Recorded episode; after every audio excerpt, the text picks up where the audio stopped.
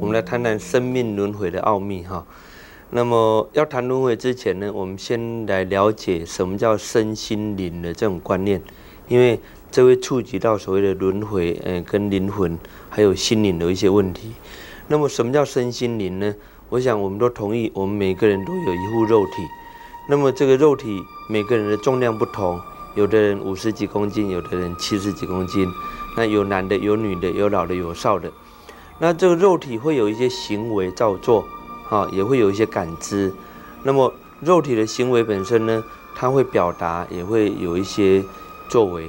那么我们要问各位，你的肉体难道只是这些动作而已吗？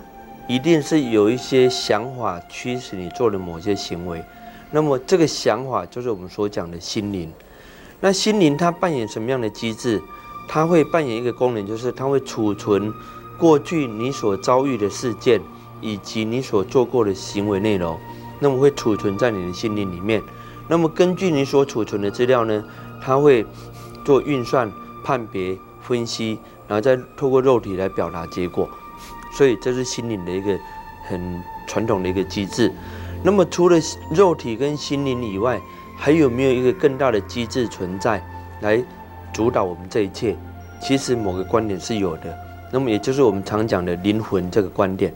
那我认为灵魂这个观点会导致人们有一点误导，就好像是有一个个体存在。其实我认为有个名词比较贴切一点，也就是本我这个观念，也就是本来的我，心灵会思考的我，肉体会行为造作的我。那我们把本我视为是真正的你，啊。那么心灵是一个会思考的你，那肉体只是一个工具而已。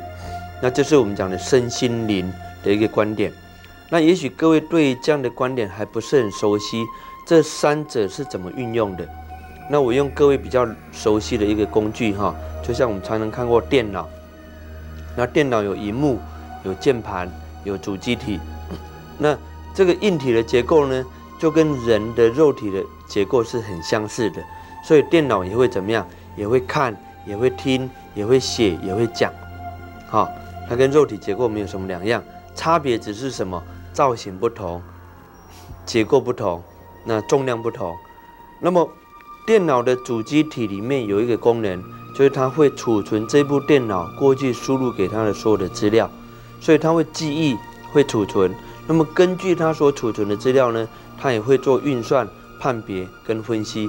然后透过电脑列出结果，所以我如果问各位说，二加二等于多少？你会回答我等于四。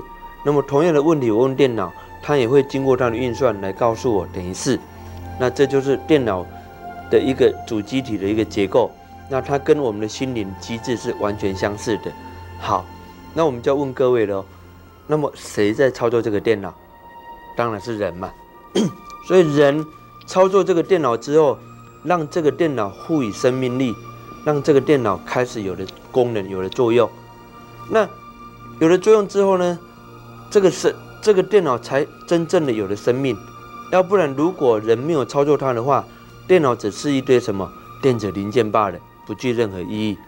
可是我们要了解，电脑的硬体用久了也会坏掉，可它里面的软体能不能把它再传送到另一部电脑去复制出来？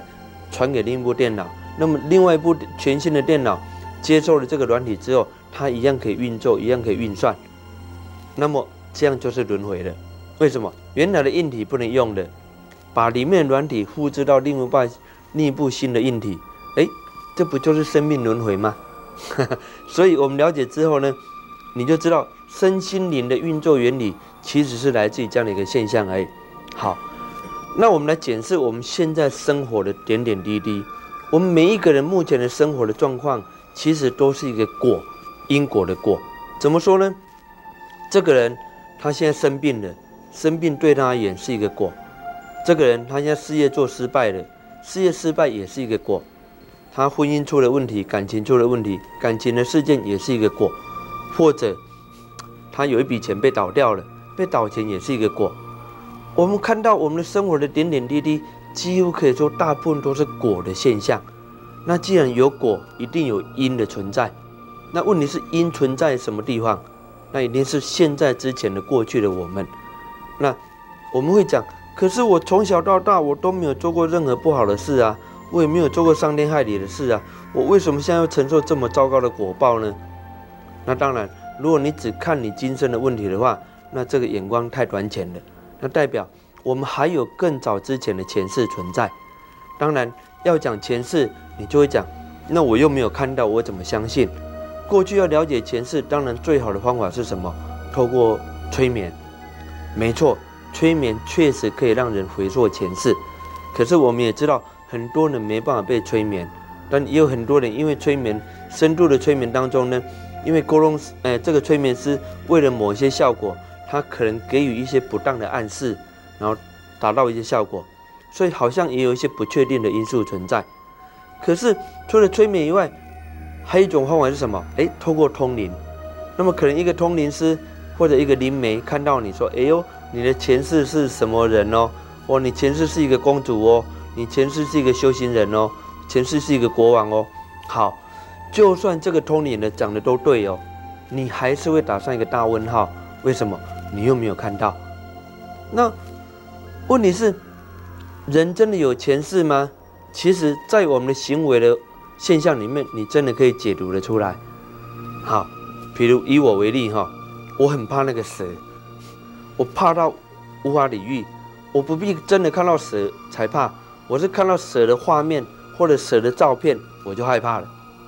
可是我没有办法理解，是我从小到大，我确定我不曾被蛇咬过的经验，我也没有被蛇伤害过的经验。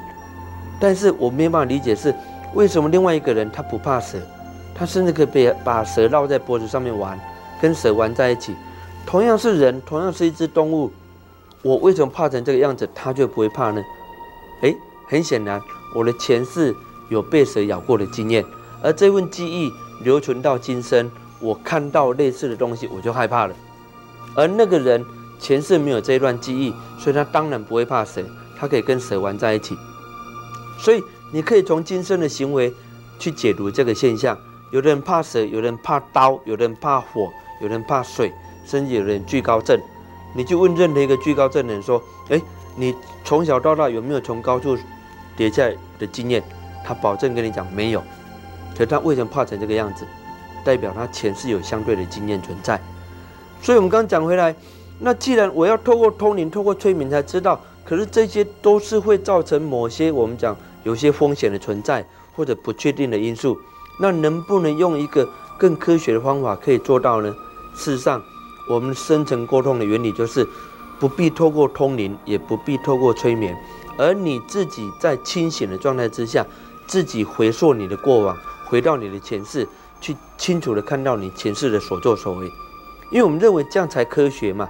因为你是清醒的，而且我不必是一个通灵师，你也不需要被我通通灵或催眠，而你自己可以清醒的回回溯前世，这样不是更科学，而且没有任何的风险。那你会讲，怎么可能？我连不要说前世的啦，我连小学之前的我都想不起来了，那更不要讲前世的内容，那怎么可能我记得起前世的内容？其实我要跟各位讲一个原理哈，为什么说可以做到？各位，昨天的你跟十年前的你跟一百年前的你，其实都是你的什么过去的？那既然都是你的过去，你可以回想起昨天的你，你也可以回想起十年前的你，那你为什么不能想起一百年前的你？因为我们都不相信，我们认为不可能，所以我们连想去尝试的意愿都没有。其实我跟各位报告，我只是比各位运气一点，就是我尝试了，而且我尝试的结果，我发现，哎，对哦，不必催眠耶，因为我没有学过催眠，我也不懂得催眠，哈，我也不会通灵。我发现，只要透过适当的引导，哎，我可以让一个人回到更早之前的前世。譬如我这么讲好了，比如我要各位回想一下，哎，你回想一下你小学入学第一天的情形。那你会想哇，小学入学第一天，哇，那是我三十年前的往事了耶。就以我为例哈，小学入学第一天，那是我四十年前的往事了。哇，你就知道我几岁了。那么四十年前某一天的内容，刚开始你可能想不起来哦。可是如果我有效的引导你，我一直重复的问你说，那一天的天气如何啊？那一天谁带你去学校的？哎，你穿什么样的衣服啊？到了学校你看到了谁？学校长什么样子？嗯，慢慢的引导之下，你会越讲越多。哦那天好像天气很好。哎，那天我记得是穿新的制服。对对对，妈妈带我去学校了，是妈妈没有错。哇，到了学校，学校好大，老师好可爱。哈，哎，你会把那一天的内容越讲越多出来。那我这么讲好了。我既然可以想起我四十年前某一天的事情，那我为什么不能想起四百年前？因为同样的道理啊，啊，只是过去我们一直不相信，所以连试都不肯去试一下而已。那我只是试了一下，我知道可以做到，所以透过同样的原理，我可以引导一个人回到无数个前世去看。所以你不仅可以看到四十年前的你，四百年前的你，四千年前的你。甚至四万年前的你，你都可以看到。其实我说过，如果你现在还不肯相信轮回这个事实的话，那么我只能讲，那就太不够科学了。过去，过去也许你谈轮回、谈前世，你们认为这是不科学的，因为没有科学可以证明这个观点。可是我要跟各位报告，现在的科学家已经证明了这个观点。怎么说呢？科学家已经证明了说。人体身上的 DNA 已经记录了这个宇宙，你从宇宙开始到现在整个生命演变的过程，都记录在你的 DNA 里面的。那么也就是说，你过去生生世世轮回的内容，都记录在储存在你的 DNA 里面，也就是储存在你的心灵里面。那么，不就你的轮回的内容，不就都已经记录住了吗？科学家都已经证明这个观点了。那也就是说。你生生世世的轮回的内容，都储存在你的心灵档案里面，只差别说你没有方法打开那个档案来看而已。而今天我们只是提供一个生成沟通的方法，让你可以打开那个档案，你可以清楚的看到你前世所遭遇的所有的内容。而且我可以告诉你，你的身上简直就是一个什么宇宙的大型图书馆，没有两样。你要了解这个宇宙的所有的奥秘，很简单，往内看。往内探索，解开你的这个 DNA，解开你的心灵，解开你所储存的过去的档案，你自然可以了解宇宙万事万物所有的存在的原理，而且你生生世世轮回的内容都可以看得到。所以说，如果现在你还不能相信轮回，那我只能说，那真的是不科学了，因为科学家都已经证明这个观点了。那既然已经证明这个观点，我们必须用更科学、更理性的角度来看待轮回的问题了。因为既然有轮回嘛，而且我们刚也讲过，从你的行为模式、习性的问题，可以解读你前世的一些现象。那么，我们就好好来探讨这个问题：人过去生所做的行为，当然有重大的事件会形成很深层的记忆。那这个记忆，我们就称为什么？心灵的种子。其实种子这个讲法并不是我创造出来的，是佛法的唯识学里面所创所讲的一个名词。他们认为人的心事里面、心灵里面会储存过去你很多的记忆，那么这些记忆都是我们讲的心灵的种子。那既然是种子，种子会怎么样？开花结果。那么也就是说，你前世所做的行为内容，你这个种子形成的，日后的你必须获得了脱。获得解脱，所以这个种子会开花结果，它必须寻求一个出路。我要跟各位报告，全世界最大的力量是什么？不是大象，也不是老虎，最大的力量是种子。你看看哈，我们把一颗小草的种子埋在地底下，如果我不想让这个小草长出来，我用一个几千吨的大石头把它压住。各位，你看着好了，过没多久。这个小草的种子还是有办法从石头缝里面蹦出来，或者甚至绕着石头长出来。所以几千吨的石头压不住这个种子。那么一个小草的种子都有如此的力量，更何况我们心灵的种子？那么也就是说，我们前世所作所为所形成的心灵的种子，会导致我们今生的很多的生活的现象，啊，生活的问题。所以这些问题的呈现，都是一个果的呈现。就是我们刚开始一开宗明义所讲，我们生活的现象都是果的呈现而已。要解决果的问题，最好的方法就是回到过去找出因，要不然这个因没有解决掉的话，它就像一个磁铁效应一样。我们讲磁铁效应就像什么？你的心灵就像一块磁铁，而这个心灵，你过了自己过自己的生活的时候，你会吸引什么进来？我们都知道磁铁会吸引什么？铁钉啦、铁片啦、铁丝啦，会吸引自己的身上来。好了，今天你吸引一个铁钉刺到你的头，你就把铁钉拔掉去医好头。你好不容易把头医好了，明天又走出去，却又吸引另一个铁丝，这次刺到脚了，然后这次又去医脚。你会发现，我们的生活都在做什么？头痛医头，脚痛医脚，这样的工作上，我们耗了很多的时间在处理这种果的问题。我们不断的在做头痛医头，脚痛医脚的事情。所以你会你也会发现到，因为这样的磁铁效应，会让你的生活不断的、不断的同质性的事件不断的发生。譬如这么讲，哎，有的人创业他失败了，好又急智又创业，没多久又失败了。他以为换了一个跑道会更好。结果还是失败了。有的人感情出了问题，他想说：“好吧，我跟这个女朋友分手了，那么我我我找个伴侣就好了，我换了一个伴侣会更好。”结果交往没多久还是分手了。哎，你会发现我们的生活好像不断的在同质性的事件不断的在循环一样，而且历史不断的重演，只是什么对象不同，环境不同，但本质却相同。就好像我们刚讲那个磁铁效应，所吸引的都是铁。也许造型不同，是铁钉，是铁片，是铁丝，但是本质都是铁。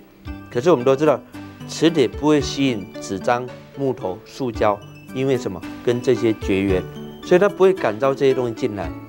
那么也就是说，因果的观念就会形成这种磁铁效应，你就会不断的感召同质性的事件在你身上发生，然后你就不断的耗了很多的精神跟时间去处理果的问题。但是我们都知道，这样不够就近。所以最就近的方法必须怎么样？回溯过去，找出因，唯有因找到了，果才会有效的改变。那么这就讲到我们刚讲轮回的问题了。那既然有轮回的问题，代表我们人有经历过这些事情，才会浮现的出来。如果过去我没有被蛇咬过的话，被蛇伤害过的话，我今生的我怎么会莫名其妙对蛇那么样的恐惧呢？如果那个人，前世没有从高处摔下过的经验的话，今生的他为什么会有惧高症呢？像我，我就没有惧高症，我就很喜欢从高处往下看的感觉。好，我坐飞机特别喜欢靠窗，因为我很喜欢从高处往下看的感觉，所以我没有惧高症的问题。可是我的朋友却有严重的惧高症。那么很显然，我们的前世有不同的遭遇存在。所以了解这个观念之后呢，我们来探讨几个例子。我做过一个个案。这个案，他在他今生现在有个问题，就是说，他跟他爸爸处得很不好。他爸爸呢，常常打他，而且打他打的实在无法理喻，甚至他已经练到他已经三十三十几岁了。他在三十岁的时候，他还爸爸都还打他，他他自己都没办法理解为什么爸爸这么喜欢打他。结果他回到前世的时候，哎，他才看到。原来前世他是在衙门里面的一个判官，那有一次他看到一个中年男子抱着一个小孩子被抓进来，他就问他说：“哎，那你犯了什么罪？”那这个这个中年人就跟他讲说：“哎呀，判官哈，请你可怜我，我家里实在很穷，真的，一毛钱都没有了。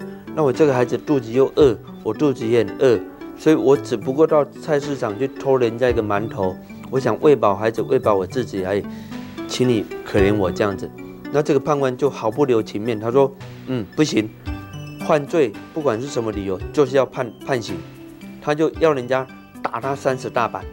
好了，那个中年男子抱着小孩子，被他打得皮开肉绽的。然后打完三十大板之后呢，他就很怨恨的看着这个判官说：“你会得到报应的。”就这样离开了。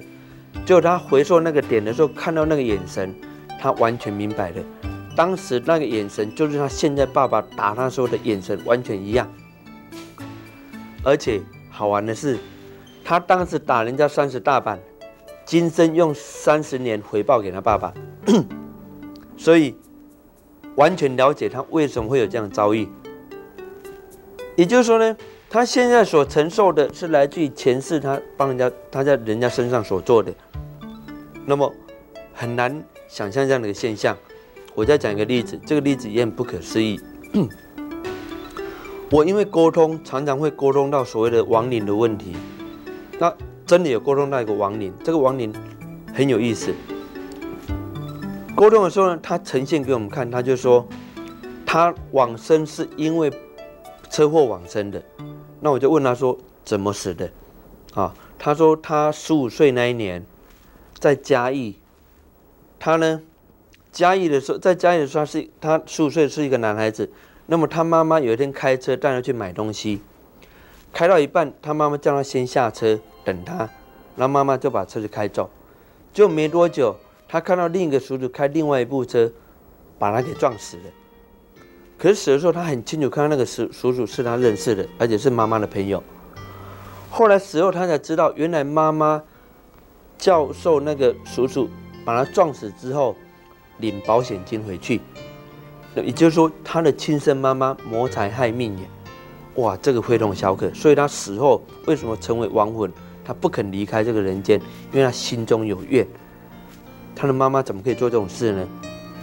当时我就引用我们的沟通步骤，用宽恕疗法。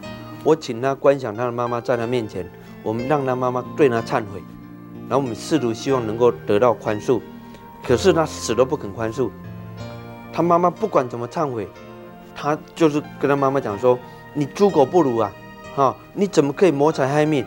你怎么可以杀自己的孩子？”来领保险金，你简直是畜生！他一直骂他妈妈，然后他妈妈也自己知道不对，一直跟他忏悔，所以他死都不肯原谅。那当当然我们可以了解哦，可是我就想不对呀，为什么妈妈会对这个孩子做这样么样残忍的行为？一定前世还有一些恩怨存在。我就要求他说：“你们一起回到前世去看。”结果回到前世的时候呢，他才看到这个男孩子在前世原来是一个客栈里面的一个店小二。好，那么当时金生的妈妈是当时的一个客人，来这个客栈里面用餐，就这个店小二看到这个客人呢身上带了一袋珠宝，被他看到了，他就起了一个邪念，把他偷了那道那一袋的那个珠宝回去。这个客官吃完饭的时候发现，哎，自己的珠宝不见了，当然就对这个店小二或这个老板就兴师问罪了，然后他才察觉到是店小二偷了他的珠宝。就他要求他退退还给他，店小二当然恼羞成怒了，就说好，我们到后面去理论好了。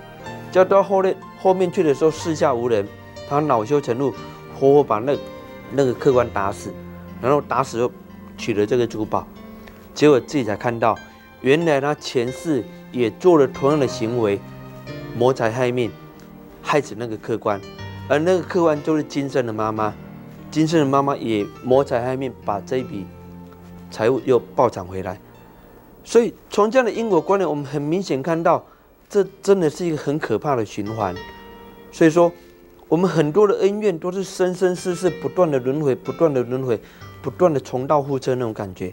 而且我们沟通了这六千多个个案里面，我们很明显的观测到，好像只是一群人不断的在演同样的戏码那种感觉。所以我们会会发发现说，角色不同。也许前世扮演是朋友，今生变成父子；前世扮演是兄弟姐妹，今生变成是夫妻。哎，角色不同，但是所演的戏码却没有什么不同。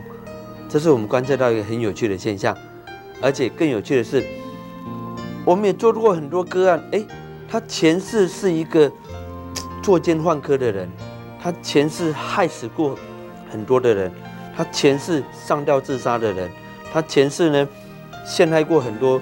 这个善良的人民，那么不管他无恶不作，这些人他们今生却都来做人耶。哎，我做了几百个这这样的个案当中呢，我才惊觉到，天哪，这些人他们并没有到地狱去耶。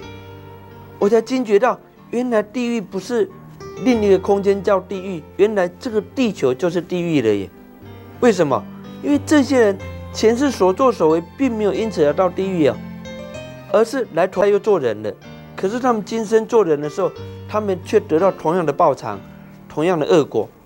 所以地狱在哪里？我只能很遗憾的跟各位讲，就在这个地球上。各位，我们都以为说啊，我们如果今生做不好，死后我们去另一个空间叫做地狱，我们到那边怎么样受苦受难？好，所以有一个空间叫做地狱，等着我们去。其实不是，在我的观点看来，地狱不在别的地方，就在这个地球上。你看看佛教里面的《地藏本愿经》那本经典里面所写的地狱的景象，你看看他所描述的地狱众生的景象，很遗憾，这个地球都有。怎么说呢？《地藏本愿经》所描述那些地狱的景象呢？开肠破肚的有没有？肠子被拉出来的？很抱歉，医院里面躺着一堆断手断脚的，外面一堆。啊，《地藏本愿经》所描述的一些人说，他没办法喝水，喝水像吞火一样，一滴水都吞不下去。这种人，你去问任何一个咽喉癌的患者，你问他说，你喝水的感觉像什么？他绝对告诉你，跟吞火没有两样。也不必等你咽喉癌了，你扁桃腺发炎就好。当你扁桃腺发炎的时候，你吞水的感觉像什么？跟吞火其实没有两样。各位，《地藏本愿经》所描述的恶鬼道众生有没有永远吃不吃不饱那些恶鬼道？各位，你早餐吃了，中餐又要吃，中餐吃了，晚餐还要吃，睡觉前又要吃一顿宵夜，你曾几何时真的饱过了？你不就是永远吃不饱的那个恶鬼道的众生吗？所以。地狱在哪里？就在我们的心里。要不然，你以为这个地球是什么？我们这个地球，如果以天文的角度来看，我们地球所处的位置，很抱歉要跟各位讲，我们是在银河系的边疆地带耶。而这个银河系是所有宇宙的星系的最边边的一个星系。那我们地球是处在银河系最边边的一个边疆地带。那问题是，我们为什么来到这个边疆地带的地球来生活？很遗憾，是我们来这边怎么样被下放劳改？那么也就是，我们来地球学习，不断的学习。当然了，这个宇宙什么都没有，时间多的是。你为了你的课题来学习的话，如果你这一次学不会，没关系，再重修嘛。就好像我们在大学念书一样，这一科考不及格没关系，再重修，再考不及格再重修。反正时间多的是，你可以不断的重修。如果一直重修，你还是考不及格，那就死当了嘛。那你就死当在这个地球，处在这个地球的我们讲无间地狱嘛。所谓的无间地狱，就是你永远没办法超脱，因为你一直考不及格啊。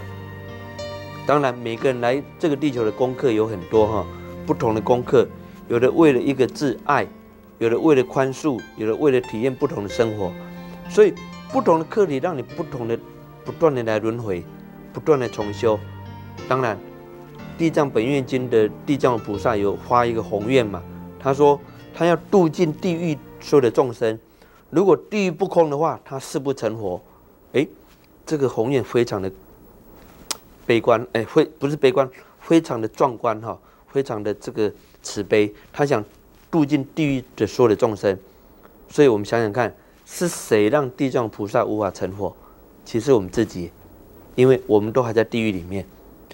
好，我做过一个个案哈，这个个案是一个太太，她也是说她想自杀，那我就问她说，嗯，是先生对不起你吗？她说没有，她跟她先生结婚四年多了，感情还不错，而且他们在乌日那边买一栋公寓，电梯公寓，没有贷款。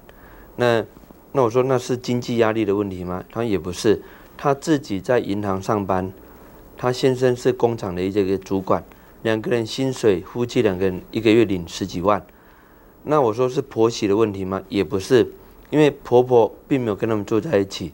当然，先生是独子，那么婆婆住在老家，他们自己搬出来住在外面。那没有婆媳的问题，先生也没有对不起他，那么又没有经济压力，那他为什么想要自杀？就沟通回溯才知道。这个太太居然是为了一件小事情而想不开，怎么说呢？因为她先生每个月要拿八千块回家给她母亲，因为这样的事情让她想不开，想要自杀，她觉得很不爽。当时我听了心里实在是有点 受不了，我说，我都觉得说拿八千块都还嫌太少，因为两个夫妻一个月领十几万，而且何况现在又是独子，可是他可以为了一个小事情而想不开，想要自杀，只是因为他不满这样的现象而已。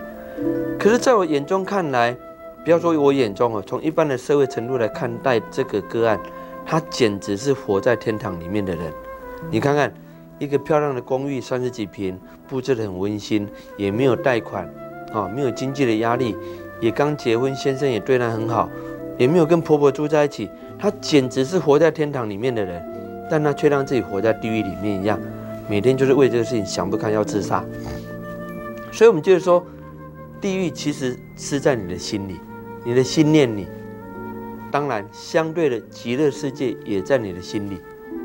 当时两千五百多年前，就有人问佛陀说：“世尊啊，听说有佛住世的一个世界，是一个佛土的世界，是一个净土的世界。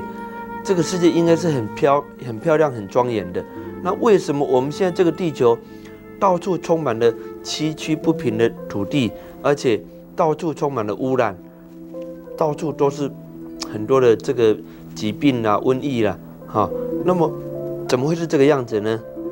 佛陀当时就用脚趾按地而已，他马上视线每个人坐在莲花上面，这个世界一切都是平坦的。他说，在我眼中所看到的世界一切是这么样的漂亮，为什么在你们眼中所看到都是这么样的污秽呢？所以，极乐世界在哪里？在你的心里，地狱也在你的心里。如果你为了一件事情想不开，为了一件事情痛苦烦恼。那么恭喜你，您在地狱里面的。如果你一件事情可以想得开，逍遥自在，没有任何的挂碍，没有任何的烦恼，那么也恭喜你，你活在天堂里面的。所以天堂跟地狱之间，取决于你的一念之间的想法而已。问题是，到底什么事情让你烦恼？问题是什么事情让你过得不快乐？很多人会告诉我，老师，我过得不快乐，我一辈子从来没有快乐过。当然了。过去，如果他心里背负了很多的挂碍、很多的负担，他怎么快乐得起来？那是相对的。啊，有人会说：“我没有任何负担啊，我也没有任何挂碍啊，我就是不快乐啊。”那么，如果说你真的还不快乐的话，那我要告诉你，你必须去做些什么啊？你必须付出些什么给别人，你才会从中知道什么叫快乐。我引用胡适的的一个这本书的故事内容给各位。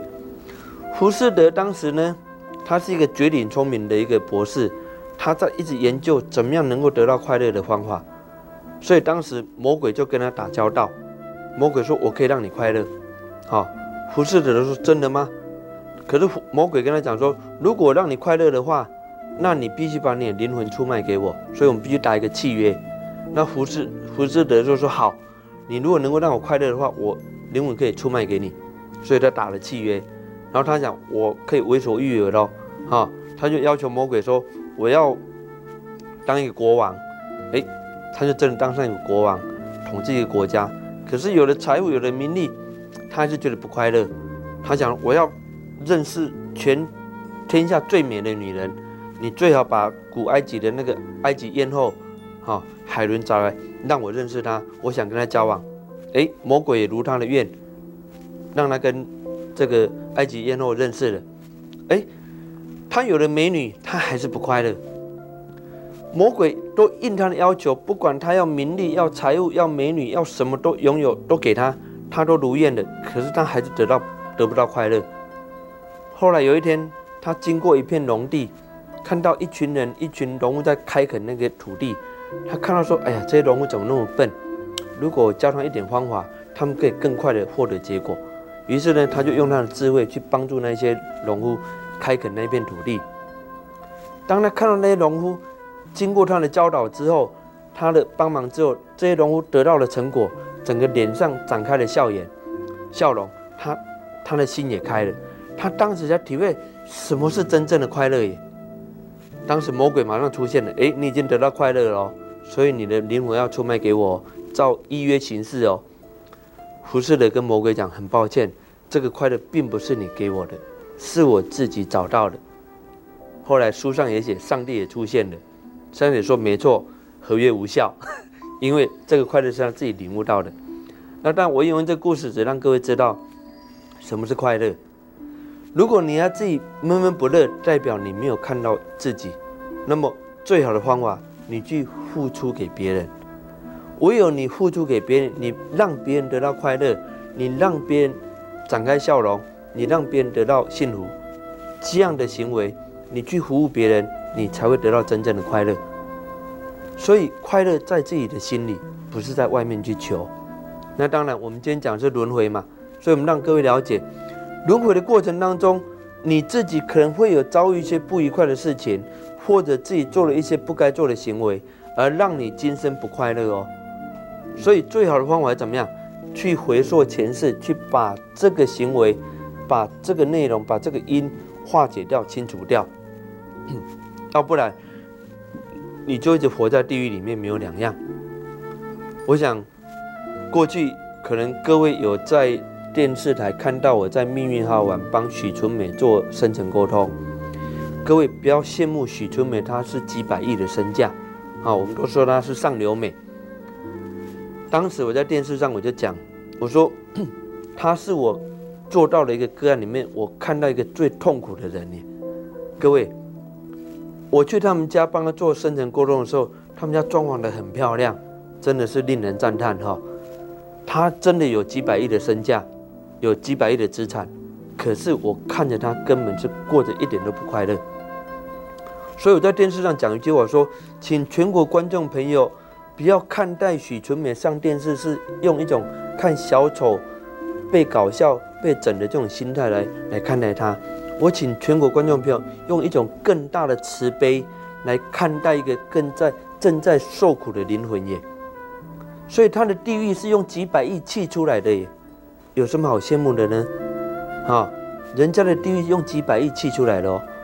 所以快不快乐不在于你有没有钱，而是你内心的。恐惧，你内心的挂碍有没有真正的被化解掉？要不然，纵使你有百亿的身价，你还是不快乐，你还是生活在地狱里面，没有两样。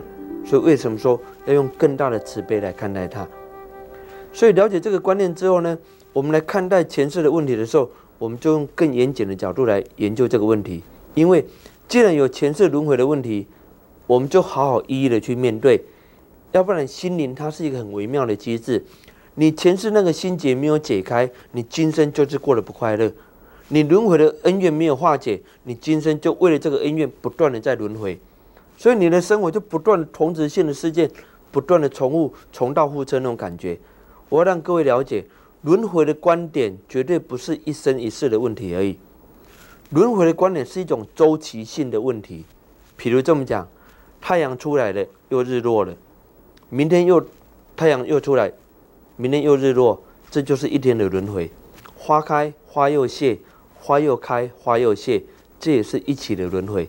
今天你睡觉了，明天早上起床又是一个新的日子开始。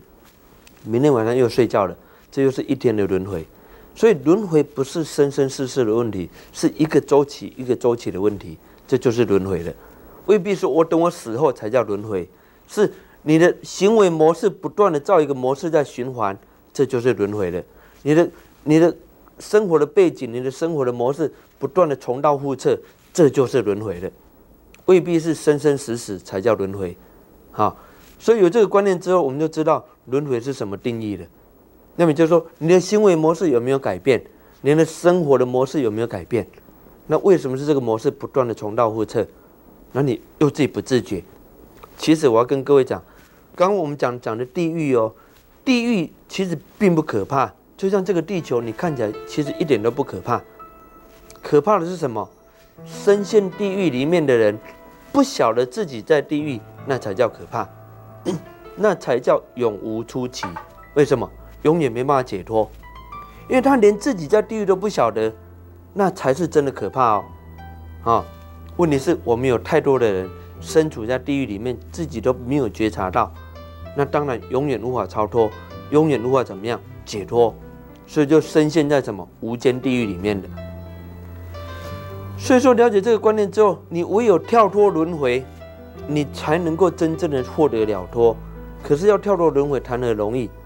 当然了，佛教有句话讲得很好，你人死后你什么也带不走。我们讲万般带不走，唯有什么业随身。那么也就是说，你过去所造的业，你的心灵的种子，是你往生后你带得走的。你的家财万贯你是带不走的。那你带走这个业，再根据这个业的需求，再来轮回，再来投胎，再来了结，这不就是轮回了吗？可是各位，我们要讲业这个观念，我们讲种子跟业这个观念，其实它并不是一个实体物哈。所以，我们讲心灵的种子，种子它并不是真的一个种子在你的心灵里面，不是，它是一种对这个事情的作用力的观念。那么，也就是业，我们讲业力，业力，业的力量，它业是有一种作用力的力量。那这个作用力会促使你跟某个人再相遇。这个作用力会促使你会遇到这样的结果，比如，哎，这个女的看到一个男的，一看就来电了，哎，表示她过去跟他的业相遇了，而这个相遇的时候，这个作用力产生了效用，所以她对他特别来电，然后于是嫁给了这个男人，嫁给他之后开始一段的婚姻生活，然后开始用用业的模式来来彼此报偿，所以彼此折磨也好，彼此恩爱也好，各种不同的模式。这就业的作用力，所以我们用物理的观点来看，它只是一种作用力而已。那问题是你怎么样消除这个作用力？就是去面对、去化解。化解是最好的一个观念，也就是说，我必须把这个作用力减弱，减到最低，甚至减到不见。当业力不见了，当然这个果报不会再现前。所以说，化解的力量可以减轻业力的作用力。那么，当然我们刚讲过，人死后万般带不走，唯有业随身。那当然，佛家也有一种讲法，啊，你可以带业往生到所谓的极乐世界去呀，哈，这是《阿弥陀经》所写的一个道理。没错，确实有一个极乐世界存在。那问题是，你到了极乐世界去之后，没有多久，可能人家会请你回来。为什么？因为人家给你的是临时居留权证而已，因为你不能永久待在那边。因为《阿弥陀经》有写的很清楚哦，在极乐世界的那边的人，都是什么一生补处菩萨。所谓一生补处，就是你必须再回来投胎，再回来人间了结你所有的业。唯有真正了结你所有的业，才能够就近解脱。所以极乐世界它其实是一个什么中途站的观念而已，让你得以暂时休息的一个一个国度，哦。让你喘息的一个国度，所以它允许你带业往生，但是不要忘了，它还是希望你再回来人间了受的业，补受的学问。所以佛经也写得很清楚，天上诸佛皆在人间成佛，没有不在人间成佛的道理。那么也就是说，所有成就者都必须在人间了受的业，才有可能解脱成就，而不是在极乐世界了业的。那么当然了。你也可以说我不去西方极乐世界啊，我去东方净土世界也可以啊。没错，药师如来如来佛也用了十二个元素，在某个地区创造了一个宇宙，他欢迎你去。啊，目前有很多的净土世界来地球招生广告当中，你可以好好选择，选择你要去的一个净土世界。啊，因为他们都在地球招生广告当中。当然，最终目的还是要让各位明白。所有的业自己要去面对，自己要去了。如果业没有了，就算你到极乐世界，那也是一个短暂的国度而已，还是不就近的一个一个方法。所以最就近的方法，就是面对自己的业，自己过去所造所为。那么为什么要做深层沟通的一个回溯？也就是说呢，我们透过沟通，可以让你清醒的回溯你的前世，回过回溯你的过往。一一面对你过去所做的行为，唯有面对完了你的身体或生活或感情或事业某些现象才会得以改善，要不然这些现象会不断的重蹈覆辙。我再讲一个例子，我们有个学员，他有长期头痛的问题，他 头痛很严重，吃尽各种头痛药没有用，几十年来就是一直头头痛头痛，那他也不晓怎么处理。后来我们透过沟通帮他回溯前世，你知道他回了多少世？一百零九世。回到一百零九世之前的他呢？这个女学员在一百零九世之前是一个公子，是一个男的。当时他也是很花心、很乱来，到处交女朋友。然后交了女人之后呢，跟人家发生关系就遗弃人家。当时就有两个女孩子被他抛弃之后就很不平，就想好我要报复你。那两个女人呢，就在他的食物里面下蛊。中国古时候有下蛊嘛，哈，就这个公子被下蛊之后就得了一种怪病，怎么医都医不好。那他爸爸也很有钱，这爸爸是一个员外呢，就就去请了很多名医来医，结果都医不好。后来爸爸就动用关系请那个皇上的御医来帮他的孩子看病。那这个御医很有名啊，一看了病就说：“哎呀，你这个孩子这个病哈，只有吃一种药会好。什么药？他说必须吃猴脑，就活生生那种猴脑，猴子的头脑。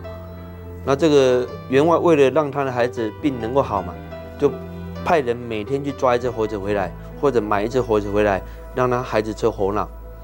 结果这个公子吃了一百零八只猴子之后，三个多月之后还是往生了，并没有因为吃猴脑啊呃医好他的病。往生之后呢，被他吃过了这些猴子，当然心有不甘嘛，就让他怎么样生生世世头痛。当然了。我们的技术里面可以引导他跟猴子来化解，所以我们就引导他面对那一群猴子。哇，他看到说：“天哪，一百多只的猴子，黑压压的一片，每个人都很生气的样子。”我们就让他说：“你进入一只就好，去了解他的想法。”然后这猴子就表达他们想法给他听。他说：“你怎么可以为了治你的病，吃掉人脑袋？所以因为这样，我们要让你生生世世头痛。”所以他生生世世头痛了一百多次。后来我们当然也用我们的步骤，用宽恕疗法去让他跟猴子忏悔，去化解那段的恩怨，然后再用光把那些猴子的亡灵送走。送走之前，这个猴子还跟他交代说：“你必须承诺一件事。”他说：“什么事？你必须以后善待，好好善待所有的动物。”他当然当下同意。同意之后呢，做了承诺之后，这些猴子才真的离开。做完这个沟通，他的头痛马上不见，很神奇的，马上消失了。那么很显然，改变了过去，现在的点也改变了。其实这完全符合物理科学的量子物理的原理。量子物理原理有讲到一个观点，叫蝴蝶效应。所谓蝴蝶效应，就是此端的改变，彼端也会改变。那么也就是我们改变了远古的那一端，这一端的它改变了。是完全跟蝴蝶效应的原理是一样的观点，那么也就是我们只要改变一端，另外一端也跟着改变。所以回溯前世有这样的功效，其实一点都不神奇，它只是一个物理科学的原理而已。所以我们讲的都是物理，都是科学。其实在我观点看来，当时两千五百多年前佛陀所讲的内容，他讲的也都是物理，也都是科学。差别是因为当时没有仪器，没有科学的仪器来证明他讲的观点。但是现在的量子物理科学，现在的一些比较先进的物理科学，都证实了佛陀当时所所讲的一些论点。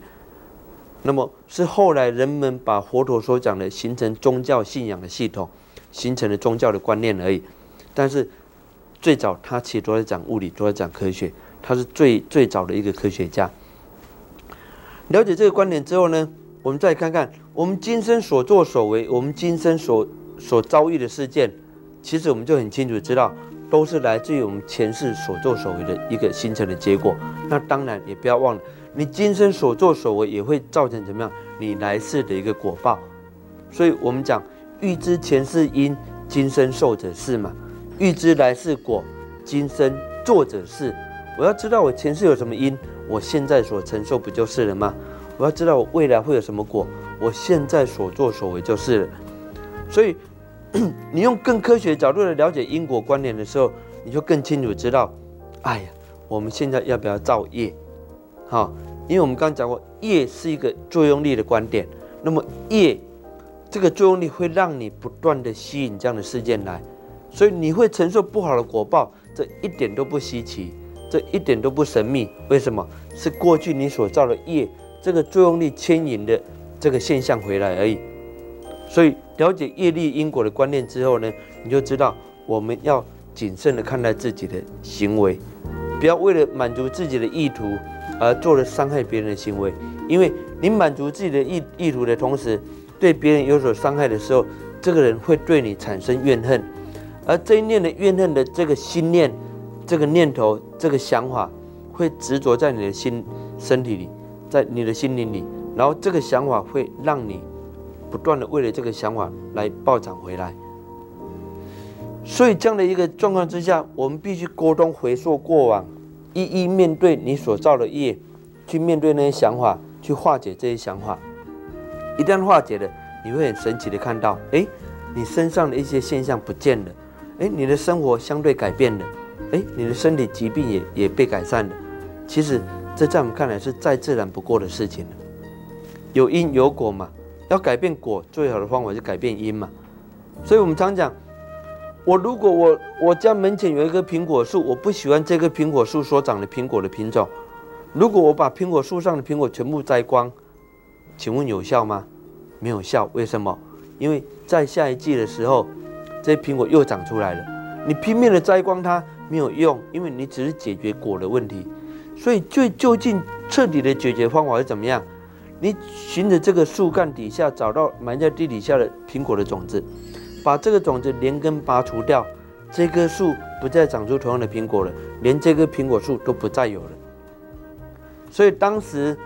我用一个禅宗的故事来解释这个现象给各位了解，我们人的心灵的现象哈。当时禅宗有一个故事，就是六祖慧能他得到衣钵的一个故事。当时六祖慧能还没有成为六祖以前，他他不认识字，他是一个砍柴的柴夫而已。他为了想学佛，他去五祖弘忍法师那边学习佛法。那么五祖弘忍法师看到他说：“哎呀，哎呀，你又不认识字。”你怎么看经典？你怎么学佛呢？可是看他又有一片心，他想好吧，他就派他去厨房里面当伙夫算了，烧饭给大家吃嘛。啊，那么日子久了之后呢，这个五祖弘忍法师年纪也大了，他想，哎呀，我必须把衣钵传承下来，也就是必须找一个接棒人。那要找接棒人，当然就从他的弟子里面去挑选喽。那最好的方法就考试嘛，所以他就要求所有的弟子考试。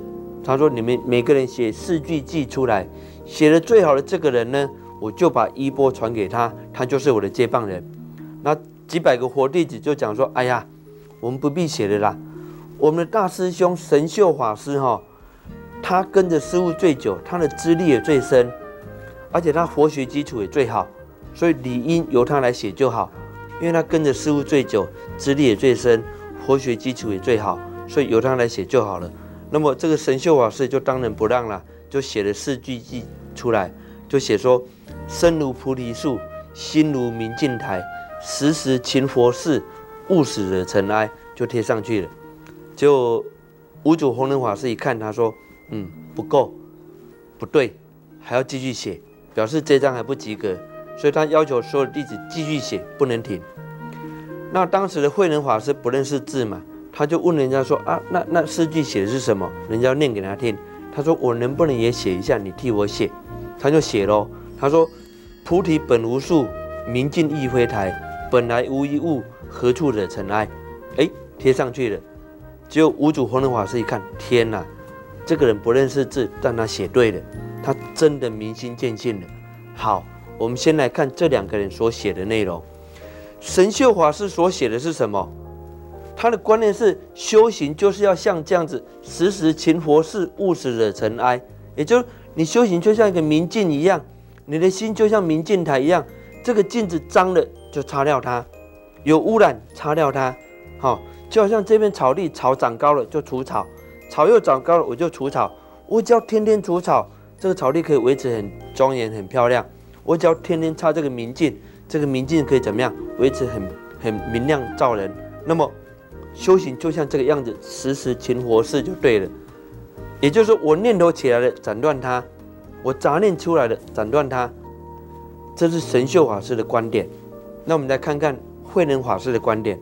他说：“如果你的心事的种子都没有了，就这个草的种子都没有了，我把这个草的种子都连根拔除掉了，请问这个草还会再长高吗？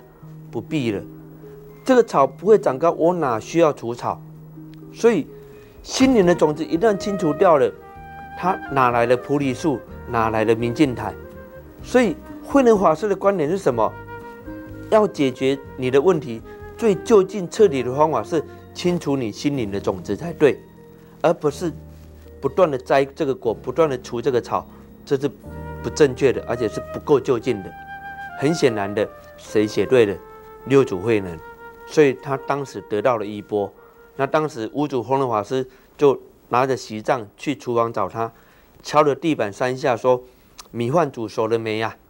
慧能回答他说：“熟了，只等师傅您来掀盖。”后来半夜三更，五祖弘忍法师把衣钵传给他，请他连夜逃走。为什么？他知道这些活弟子会对他不利。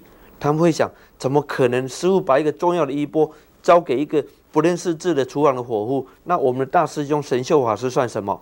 但是慧能法师为什么可以得到衣钵？